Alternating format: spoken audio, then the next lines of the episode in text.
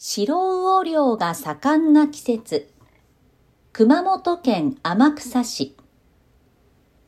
熊本県天草市の海に近い川では、毎年今頃、白魚という小さい魚を昔と同じやり方で取ります。